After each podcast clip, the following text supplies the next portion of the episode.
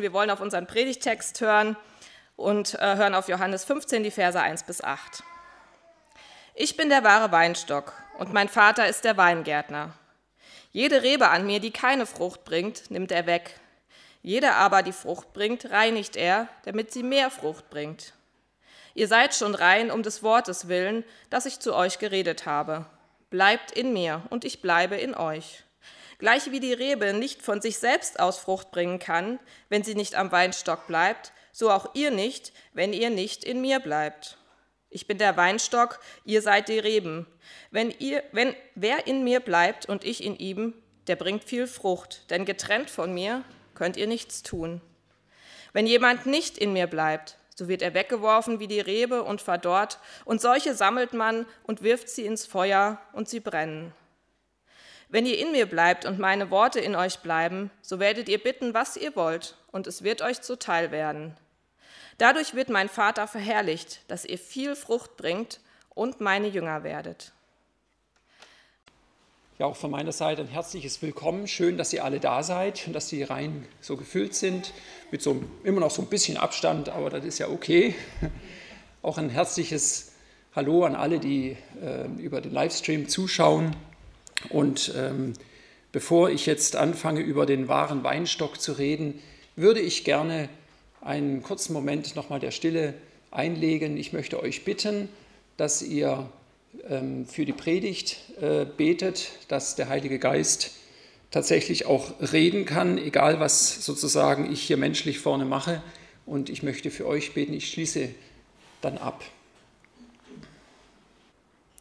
Lieber Herr, ich möchte dir danken für dein Wort und dass dein Wort auch schon so spricht, wenn man es nur liest. Ich möchte dir aber auch danken für die Gelegenheit, dass wir hören können, wie es auch ausgelegt wird für die Predigten, die jetzt auch überall stattfinden an diesem Tag. Herr, sei du bei jedem einzelnen Prediger, sei du auch heute hier und hilf, dass dein Geist das jeder Einzelnen und jedem Einzelnen sagt, was jetzt wichtig ist. Amen. Ich bin der Weinstock und ihr seid die Reben. Wenn jemand in mir bleibt und ich in ihm bleibe, dann trägt er reiche Frucht. Ohne mich könnt ihr nichts tun. Ja, das ist ein bekannter Vers für uns und damals für die Jünger, die mit Jesus unterwegs waren, war es das erste Mal, dass sie es gehört haben. Und es war, denke ich, so beeindruckend, dass es wirklich mündlich problemlos überliefert werden kann. Und wir müssen uns vorstellen, es ist eine kleine Gruppe, die da unterwegs ist, die Jesus hört. Es sind eigentlich Abschiedsreden. Sie sind kurz vor dem Weg nach Gethsemane oder vielleicht auch schon unterwegs. Jesus und elf Jünger. So vieles war unklar und so viel ist auch zu erwarten. Jesus hatte ja seinen Abschied angekündigt. Er hatte gesagt, ich bin noch eine kleine Weile bei euch. Die Stimmung, die war wahrscheinlich eher gedrückt. Auf jeden Fall war offensichtlich, dass der große Zulauf, den die Jünger sich erhofft hatten für Jesus, dass der ausgeblieben ist. Und hier hinein kommen dann die Worte von Jesus. Sie sollen eine Antwort sein auf die Frage, wie denn die Zukunft mit ihm aussehen kann und auch was ihre Aufgabe in der Zukunft sein kann. Und ich denke, dass ganz vieles für die Jünger eben sehr, sehr unklar war. Und dass diese Aufgabe etwas mit Wachstum zu tun hat, was sie bisher vielleicht noch nicht so gesehen haben, wie sie es erhofft hatten? Auf jeden Fall war klar, dass ihre Aufgabe nichts mit dem Bewahren von irgendeiner Asche oder einem, eine, eine Erinnerung, einer Idee zu tun hat. Es ging nicht darum, jetzt eine Stiftung zu gründen und ein Andenken zu verwalten an einen ganz tollen Menschen. Es wird deutlich, dass Jesus nicht einfach nur eine Idee ist, eine diskussionswürdige, auch für uns heute, die unser Lebenskonzept positiv ergänzt mit vielem anderen, was da noch so zur Verfügung steht. Und Ich erinnere mich da auch an den einen Film ähm, Maria von Magdala, der vor, glaube ich, zwei Jahren ungefähr rauskam, wo ganz am Ende des Filmes so rüberkommt, dass eben die Jünger und auch die Maria von Magdala so am Rande einer Schlucht sitzen, total deprimiert und sich überlegen, ja, was bleibt denn jetzt eigentlich, weil Jesus ist nicht auferstanden in dem Film. Und dann kommt so der Gedanke auf, wir wollen sozusagen seine Ideen und seine Gedanken, seine Ideologie weitertragen. Das ist viel zu schade, um in der Erinnerung, äh, um sozusagen in der Versenkung zu verschwinden. Aber das kann es nicht sein und ich halte das auch für total unrealistisch. So war es eben nicht. Und das, was Jesus hier sagt, das geht eben direkt in die Zukunft mit seinen Jüngern. Er beginnt sein Reden vom Weinstock mit einem Paukenschlag. Er sagt, ich bin der wahre Weinstock und mein Vater ist der Weinbauer. Das hört sich für uns jetzt heute ganz gewohnt an, aber damals erinnert es die Jünger sofort daran, dass ja eigentlich das Volk Israel der Weinstock ist. Immer bei den Propheten wurde Israel als der Weinstock bezeichnet, der letztendlich das ist, was Gott auf seiner Erde aufbaut und was zum Segen und zur Frucht für alle Völker auch werden soll. Und leider ist es eben so gewesen, dass trotz der Erwählung, trotz ganz viel Liebe und Fürsorge diese Geschichte eine große Enttäuschung war. Das war den Jüngern, denke ich, auch bewusst. Ganz oft ist eben das passiert im Volk und in der Geschichte von Israel, was Gott eigentlich nicht will. Und der Unglaube hat ja auch große Konsequenzen mit der ganzen Exilsgeschichte, mit Verschleppungen, mit Zerstörungen des Tempels. Und Jesus hat auch selber darauf hingewiesen, einige Kapitel vorher zitiert er zum Beispiel Jesaja 53, den Propheten, der gesagt hat: Herr, wer glaubt unserem Predigen? Also die Propheten hatten genau das auch erlebt. Und jetzt sagt Jesus, ich bin der wahre Weinstock. Das heißt, er übernimmt eine Rolle, die eigentlich ein Mensch sich bisher als Einzelperson so nicht angemaßt hat. Und im Gottes Heilsplan wird dann plötzlich etwas deutlich, dass da doch ein ganz starker Wechsel ist, dass nämlich Jesus als Gottes Sohn diese Rolle übernimmt. Und es ist doch auch ganz klar, dass eben jetzt es nicht so ist, dass die Jünger oder die Gemeinde der Weinstock sind. Er sagt ja nicht, ihr seid der Weinstock, sondern ich bin der Weinstock, Jesus selbst. Wir sollten allerdings nicht den Fehler machen, jetzt zu glauben, dass damit Israel verstoßen ist, dass sozusagen diese Geschichte komplett vorbei ist und Jesus jetzt das übernimmt, sondern Jesus ist natürlich auch der Weinstock für Israel. Er ist es bis heute. Und er sagt ganz klar, der wahre Weinstock. Das heißt, er ist der einzige. Er ist der einzige Weinstock, den es gibt. Und dieser Weinstock, der geht nicht zugrunde. Und wir dürfen auch in diesem Bild, dass wir jetzt zu diesem Weinstock mit dazugehören, ganz zuversichtlich sein, dass auch die Gemeinde nicht zugrunde geht. In Matthäus 16 steht, die Pforte der Hölle werden sie nicht überwältigen. Und wenn wir jetzt in dieses Bild, dieses Gleichnis von dem Weinstock hineingehen, dann gibt es da viele interessante Aspekte, die, denke ich, in dieser Predigt auch deutlich werden. Und es wird etwas differenzierter. Es geht dann auch um die Reben. Und ähm, letztendlich ist es ein Bild, so habe ich gedacht, der Überlappungen. Ähm, der Weingärtner oder der Weinbauer als der Vater, Jesus der Weinstock. Das ist Gott.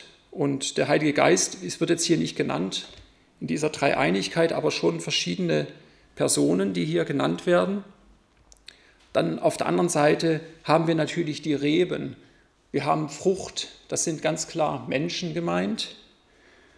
Und dann haben wir auf der anderen Seite Jesus als Weinstock, auch als Gott und Mensch und die Reben und die Frucht, das ist alles wieder irgendwo auch ein Teil Mensch. Also wir haben hier ein interessantes Bild mit Überlappungen, was sicher nicht ähm, so ganz einfach schwarz-weiß ist. Und ähm, Annemaren, du hast gerade gesagt, äh, wenn wir an Jesus bleiben, das finde ich interessant, weil wir sagen es meistens. Und interessanterweise ähm, äh, denken wir auch so, denke ich, dass wir an Jesus bleiben. Ähm, aber Jesus geht ja hier sogar noch einen Schritt weiter, er sagt, in mir bleiben. Also insofern der Weinstock und die Reben, ähm, das ist ja wirklich ganz, ganz ähm, eng zusammen. Es geht weiter im Vers 2, jede Rebe an mir, die nicht Frucht trägt, schneidet er ab. Jetzt kommt dieses an, also in und an kommt beides vor. Eine Rebe aber, die Frucht trägt, schneidet er zurück. So reinigt er sie, damit sie noch mehr Frucht hervorbringt. Ähm, ich möchte zuerst mal drüber nachdenken mit euch, was ist eigentlich Frucht? Wir haben, denke ich, äh, schnell den Gedanken an, an den Paulus, wie er an die Galater schreibt, im, Vers 5, äh, im Kapitel 5, von den Früchten des Geistes. Das sind äh, ich zähle es mal schnell auf, Liebe, Freude, Frieden, Geduld. Freundlichkeit, Güte, Treue, Rücksichtnahme und Selbstbeherrschung. Es sind also Eigenschaften beziehungsweise sind ähm, äh, immaterielle Dinge, die sich in Beziehungen klären, die durch den Geist Gottes geschafft werden können und positive Früchte sind. Und ähm, dann gibt es zum Beispiel noch in Epheser den Vers, die Frucht, die vom Licht hervorgebracht wird, besteht in allem, was gut, gerecht und wahr ist. Und Jesus als das Licht der Welt hilft uns ja Frucht hervorzubringen und er bringt sie auch selbst hervor. Also gut, gerecht und wahr. Und nochmal ein ganz anderer Aspekt, das ist zum Beispiel im Hebräerbrief, da kommt die Frucht der Lippen, die seinen Namen bekennen. Das ist nämlich das Opfer des Lobes oder ein Lobopfer oder anders gesagt Lobpreis oder eine Einstellung, eine Lebenseinstellung des Lobes. Auch das kann Frucht sein. Es gibt also viele Früchte, die hervorgebracht werden können. Und wenn wir jetzt beim Bild des Weinstockes bleiben, dann heißt äh, Frucht bei einer Pflanze ja im Allgemeinen, dass dadurch das schon Vorhandene, das schon Angelegte vermehrt wird, so dass man es auch ernten kann. Und ich denke, auf uns bezogen kann es heißen, dass Gaben, dass Talente wachsen dürfen und zum Ausdruck kommen. Und das, ähm, um jetzt das Bild ähm, etwas weiterzuführen, dass letztendlich durch die Früchte auch neue Menschen mit der Liebe Gottes in Kontakt kommen, dass Menschen aus Jesus leben und sich auf ihn verlassen. Ähm, beides, die Früchte, die ich jetzt genannt habe, aber auch neue Menschen, die Jesus kennenlernen, sind auf jeden Fall Früchte, die nicht mit irgendetwas Materiellem in Verbindung zu bringen sind. Und ich denke, so ist es auch gemeint. Also es geht jetzt nicht unbedingt darum, dass eine Frucht, die uns der Herr schenkt, jetzt eine Vergrößerung einer Kirche ist oder ein gesteigerter Jahreshaushalt oder was auch immer. Ich denke, es geht hier wirklich um Menschen. Ja, dann spricht Jesus hier von Reinigen. Und ähm, ich möchte bei diesem Stichwort mit etwas Positivem anfangen weil wir, glaube ich, so ein bisschen zurückzucken, wenn wir reinigen hören. Reinigen heißt erstmal, dass es eine, ein Versprechen ist. Es ist eine Verheißung an alle, die Frucht bringen. Und zwar auch nur ein bisschen Frucht. Wenn wir mal darauf achten und in dem Vers lesen, dann sagt er ganz klar, der Weingärtner, der reinigt jede Frucht oder schneidet jede Rebe zurück, die Frucht trägt. und ähm, damit sie mehr Frucht bringt. Das heißt, auch wenn nur ein bisschen was da ist, dann wird sich liebevoll um diese Rebe gekümmert. Und was auch ganz klar ist in diesem Vers, die Rebe, die reinigt sich nicht selbst. Die hat keine Möglichkeit, das selbst zu tun, sondern sie wird vom Weingärtner gereinigt, also vom Vater.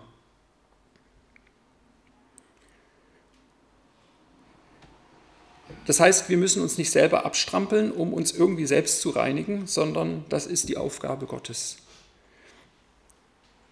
Und wenn dann da steht, eine Rebe, die nicht Frucht trägt, dann wird im Hebräischen wohl das Verneinungswort Mäh oder im Griechischen, Entschuldigung, das Verneinungswort Mäh verwendet. Ähm, das heißt letztendlich jede Rebe, die keine Frucht bringen mag. Das heißt also, dass es eine bewusste Entscheidung der Rebe ist.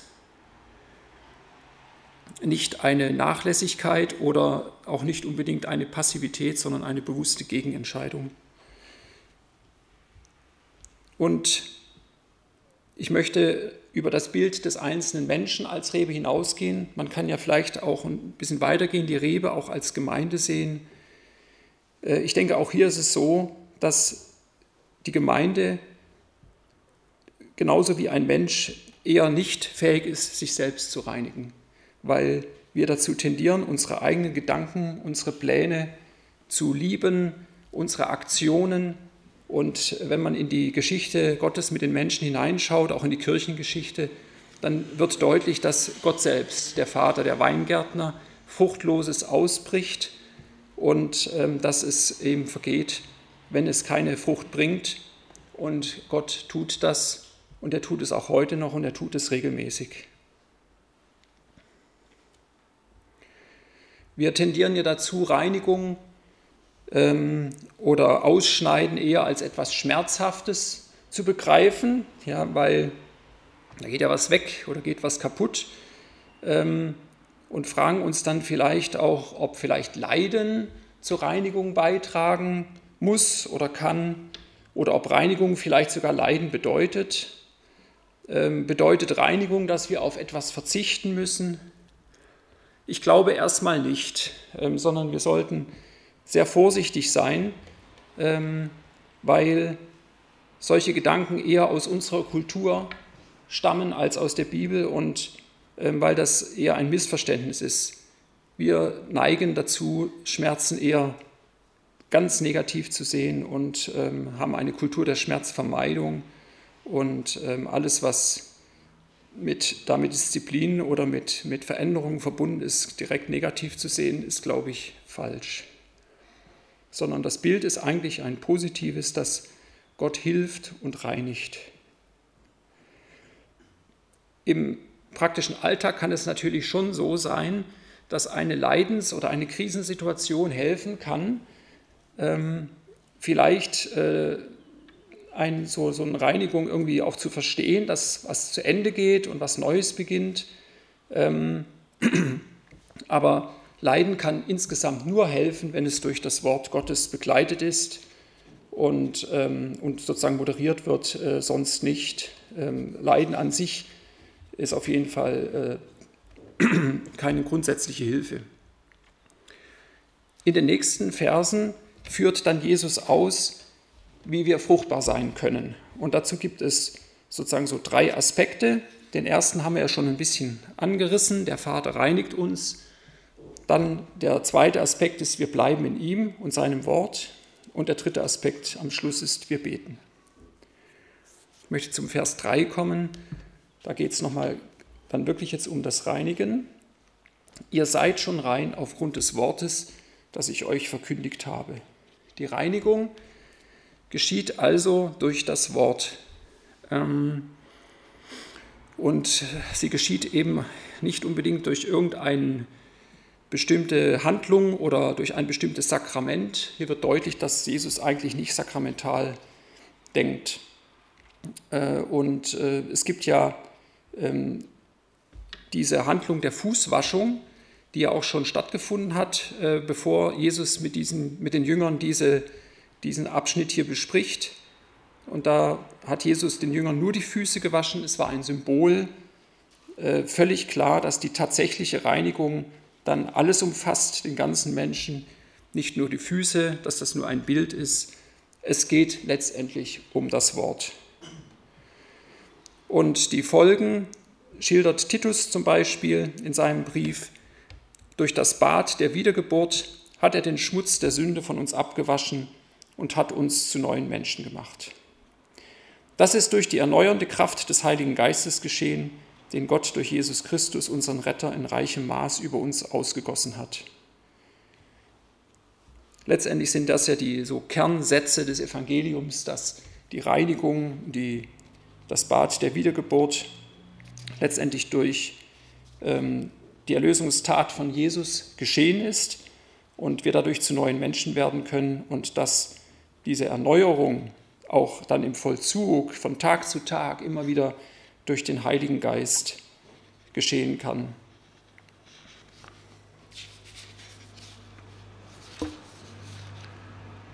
Ein weiterer Vers zum Thema Reinigen.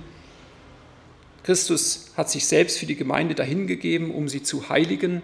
Er hat sie gereinigt durch das Wasserbad im Wort. Also auch hier wieder Reinigung und Wort ganz eng beieinander. Das gehört einfach zusammen, sind zwei Seiten einer Medaille.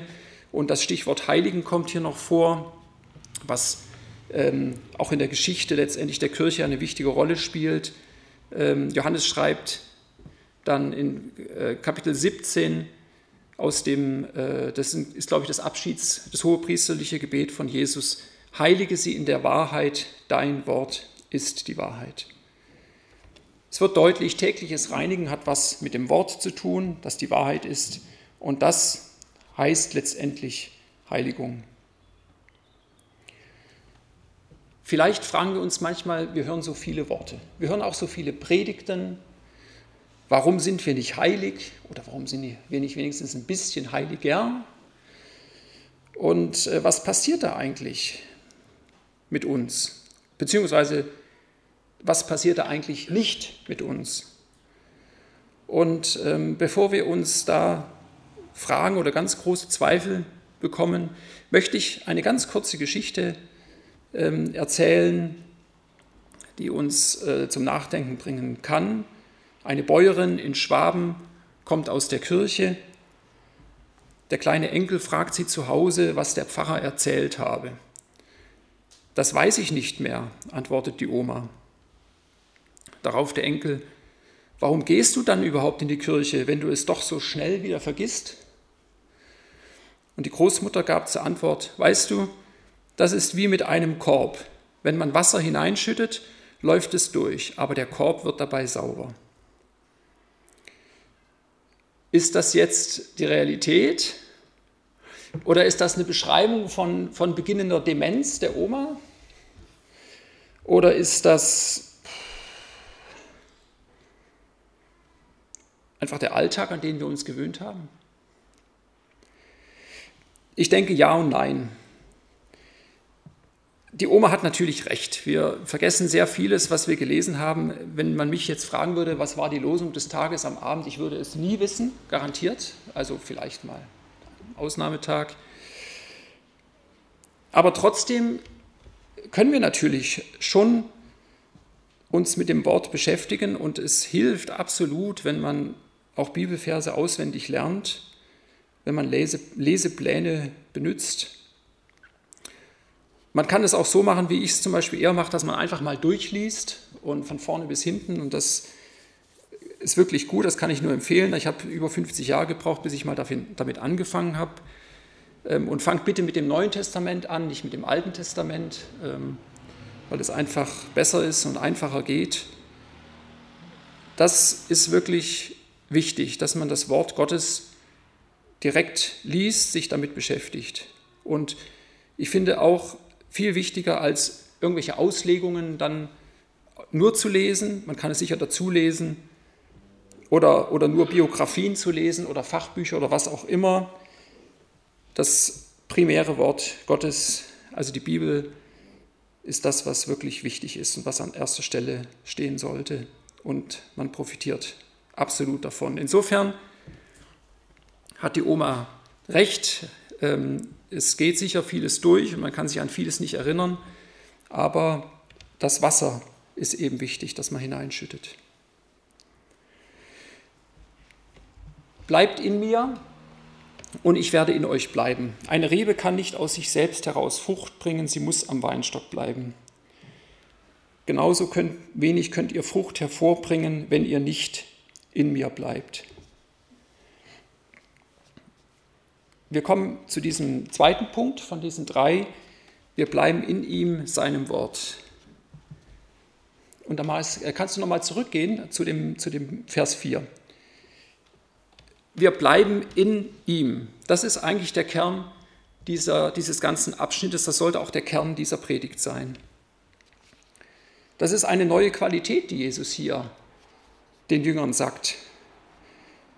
Wir müssen uns vorstellen, im Alten Testament, die ganz großen Männer Gottes hätten das niemals gesagt. Kein Mose, kein Elia oder David hätte gesagt, ich bin in ihm. Und Jesus sagt es uns, jedem Einzelnen, der zu ihm gehört. Und er sagt auch noch, ich in euch. Jesus fordert sich sozusagen selber auf, in uns zu bleiben. Er verspricht uns das. Und er, er sagt zum Beispiel auch, mein Vater wird ihn lieben in Johannes 14 und wir werden zu ihm kommen, also zu mir als Mensch und bei ihm wohnen. Ähm, das heißt, das in ihm bleiben oder in ihm sein.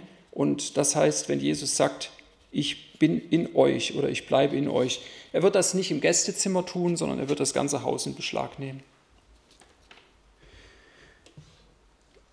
Die Rebe, die ist ähm, ein Bild dafür und ähm, Jesus sagt ja, dass die Rebe am Weinstock bleiben muss.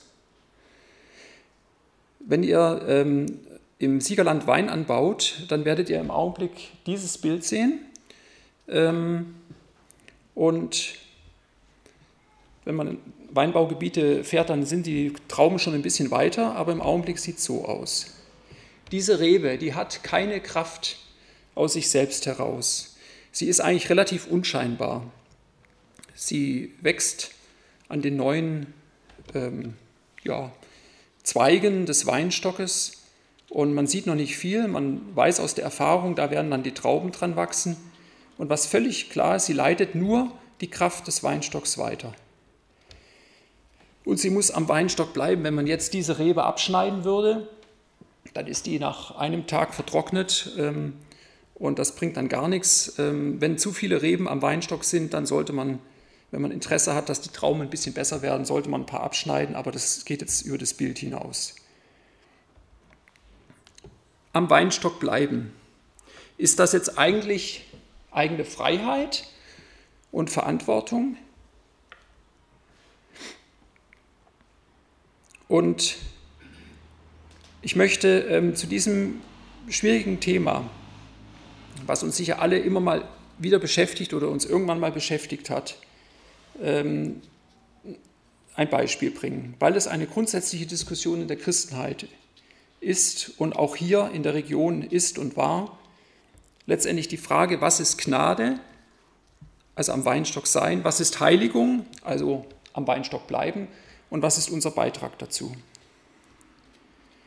Es gibt hier im Siegerland, das nächste Foto Damaris, ähm, es gibt hier im Siegerland zwei Protagonisten, die vor etwa 200 Jahren ähm, diese Frage auch bewegt haben. Und ähm, der erste davon, das ist der Johann Weisgerber, Truppach geboren, hat ähm, Anfang des 19. Jahrhunderts gelebt hier in der Region und hat ganz, ganz viel hier bewirkt. Er war Schuhmacher von Beruf und ähm, war jemand, der sehr stark ähm, gelebt hat in der Seelsorge und in der Begleitung von Menschen auf dem Weg zu Gott. Er hat äh, ganz viele kleine Versammlungen gegründet, überwiegend im südlichen Teil des Siegerlandes und ähm, er wurde als der Terstegen des Siegerlandes bezeichnet.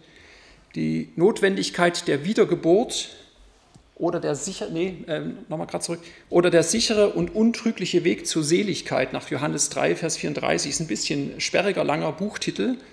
Und in diesem Buch Da beschreibt er 1834 seine Meinung, wie man ähm, eben mit Gott sozusagen vereinigt werden könnte.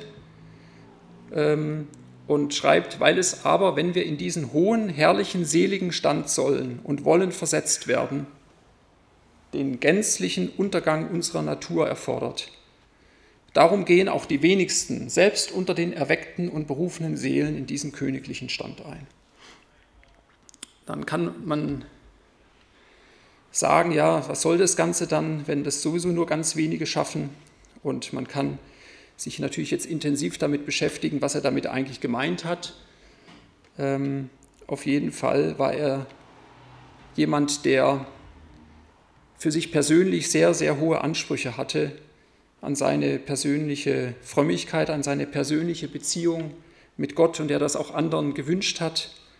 Und die Frage, die sich damals gestellt hat, war, ob er da nicht überzogen hat und ob er letztendlich die Gnade Gottes und den Beitrag Gottes zu unserer Seligkeit eben total unterschätzt. Und der andere Protagonist, das war der Tilman Siebel, auch um diese Zeit gelebt, in Freudenberg.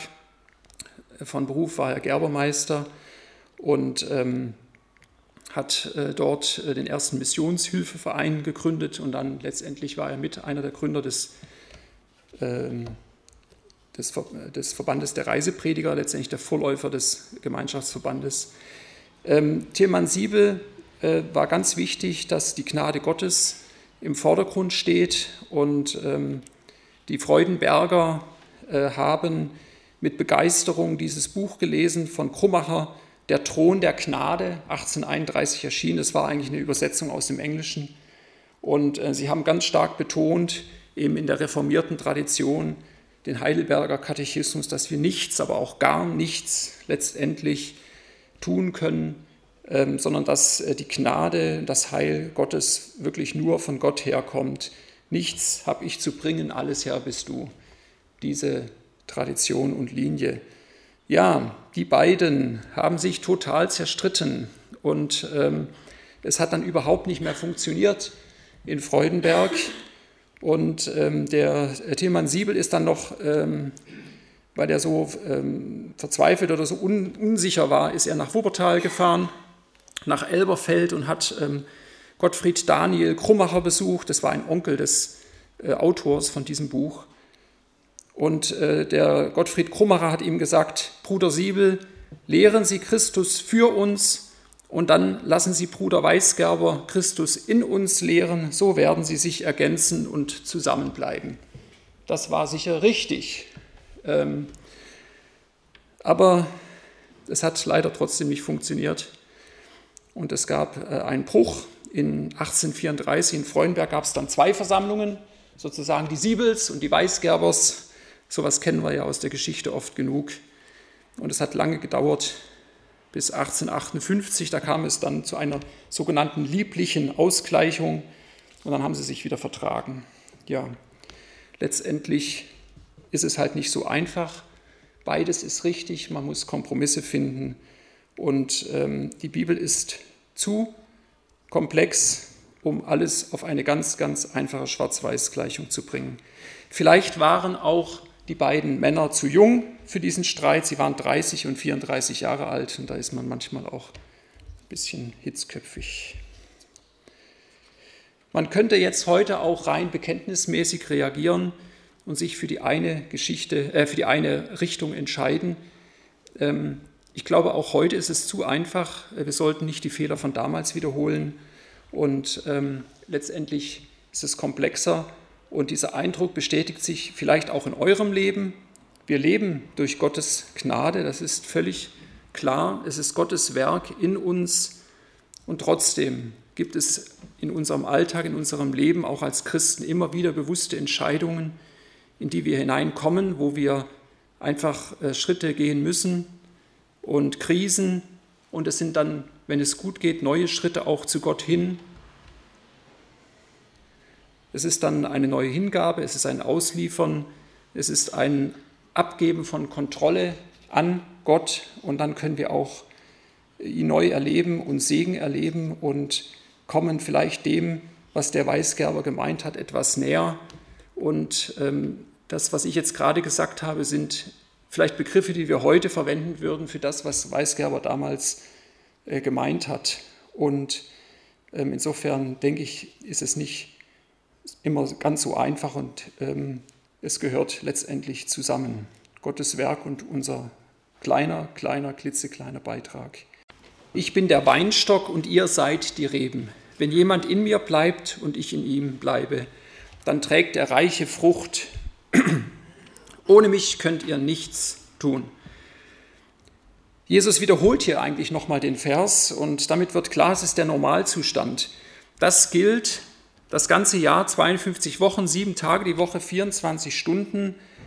Und eigentlich ist das nicht nur ein sehnenswertes Ziel, denn wenn es nicht so ist, dann ist eben nichts. Ähm, er ist da ganz knallhart, ohne mich könnt ihr nichts tun, getrennt von mir könnt ihr nichts tun. Natürlich können wir viel tun, machen wir ja auch. Wir arbeiten jeden Tag, wir strengen uns an, wir machen uns unsere Gedanken, wir erreichen teilweise ganz, ganz viel menschlich gesehen, teilweise auch nicht so viel menschlich gesehen, aber es ist alles nichts. Wir können mit großer Kraftanstrengung arbeiten oder großem Talent oder vielleicht auch großem Glück. Es kann Frucht sein, die nicht bleibt. Ohne mich. Und im nächsten Vers, wenn jemand nicht in mir bleibt, geht es ihm wie der unfruchtbaren Rebe, er wird weggeworfen und verdorrt. Die verdorrten Reben werden zusammengelesen und ins Feuer geworfen, wo sie verbrennen. Diese Beschreibung ist ziemlich ernsthaft und gefällt uns vielleicht nicht. Und sie wiederholt sich an mehreren anderen Stellen der Bibel. Und die Frage ist, sind wir davon betroffen oder auch nicht? Und wir erinnern uns an andere Gleichnisse und Bilder, die Jesus bringt, zum Beispiel natürlich das von dem Acker mit den vier Abschnitten, wo gesät wird in unterschiedliche Bedingungen hinein und das, was keine Wurzeln schlägt, vielleicht kurz aufgeht, das bringt keine Frucht, weil es eben gar nicht die Zeit hat, Frucht zu bringen. Eine kurze Begeisterung für das Evangelium, eine kurze Begeisterung für Jesus genügt nicht. Es kommt auf das Bleiben an. Und dann kann es Frucht geben. Und selbst wenn es nur ganz wenig Frucht ist, das ist ja wieder der Weinstock, das ist das, was Gott letztendlich reicht. Er reinigt, er gibt dann mehr. Und wenn das so ist, dass wir bleiben, dann gilt, äh, was in Johannes 6, Vers 37 steht bis 39, alle, alle, die der Vater mir gibt, werden zu mir kommen, und wer zu mir kommt, den werde ich nicht hinausweisen. Denn ich bin nicht vom Himmel herabgekommen, um das zu tun, was ich selber will, sondern um den Willen dessen zu erfüllen, der mich gesandt hat. Und der Wille dessen, der mich gesandt hat, ist, dass ich von all denen, die er mir gegeben hat, niemand verloren gehen lasse, sondern dass ich sie an jenem letzten Tag vom Tod auferwecke das sind die, die in ihm bleiben. Und wir kommen jetzt zum letzten, zum dritten Punkt, denn aus der Gemeinschaft mit Jesus wächst das Recht zum Bitten. Wir beten. Das ist der dritte Punkt, wie wir fruchtbar sein können. Wenn ihr in mir bleibt und meine Worte in euch bleiben, dann könnt ihr bitten, um was ihr wollt. Eure Bitte wird erfüllt werden. Worte, die in uns bleiben. Das sind äh, also ganz klar keine Denkgebilde, keine intellektuellen ähm, Formeln. Das ist nichts, was einfach nur für die Befriedigung unseres Kopfes da ist. Das sind Worte, die, in, die uns in unser Leben reingehen. Das sind letztendlich Kernsätze und wirksame Worte, die unser Handeln, unsere Entscheidungen bestimmen. Hier geht es um Beziehungen. Die Einheit mit Gottes Willen ist keine wortlose Einheit, sondern sie braucht äh, Austausch und Gespräch mit Gott. Sie braucht das Lesen von seinem Wort, sie braucht das Beten. Wenn wir im Einklang mit Gottes Willen leben, dann bekommen wir Klarheit. zum Bitten, weil wir nämlich dann wissen, was nötig ist. Und wir bekommen Glauben, der auch in Schwierigkeiten Gottes Güte wahrnimmt und der nicht nur über Gott schimpft. Und beides zusammen wird dann zum Beten in Jesu Namen. Und darauf legt dann Jesus sein Versprechen, dass eure Bitte erfüllt wird. Dieses dauerhafte Beten, auch in Jesu Namen, das kann sehr unterschiedlich aussehen. Das kann einfach eine regelmäßige Gebetspraxis sein. Das können Fürbittelisten sein. Das kann das Beten an der Kasse sein, wenn man in der Schlange steht. Das kann in manchen Ordenstraditionen auch zu einem anhaltenden Herzensgebet werden. Und was ist das Ziel dieses Fruchtbarseins? In Vers 8 sagt Jesus, mein Vater wird dadurch verherrlicht, dass ihr reiche Frucht bringt und meine Jünger werdet. Das Ziel ist die Verherrlichung des Vaters. Gibt es Anerkennung für den Weinstock? Eigentlich nein, also nicht in diesem Bild. Gibt es Anerkennung für die Reben? Auch nicht so direkt. Das Ziel ist die Verherrlichung Gottes.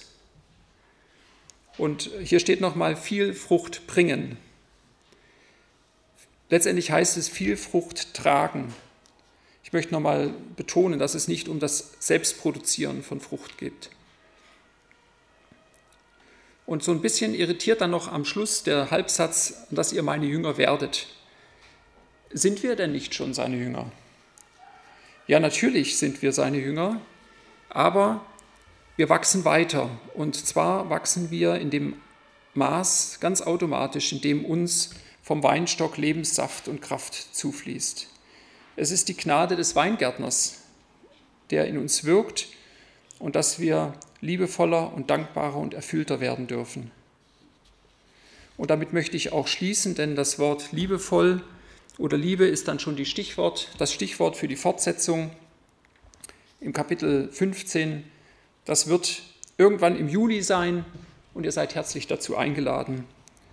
Und bis dahin eingeladen, in Jesus zu bleiben, Frucht zu sehen und Jesus zu erleben. Wir wollen noch aufstehen und zusammen beten.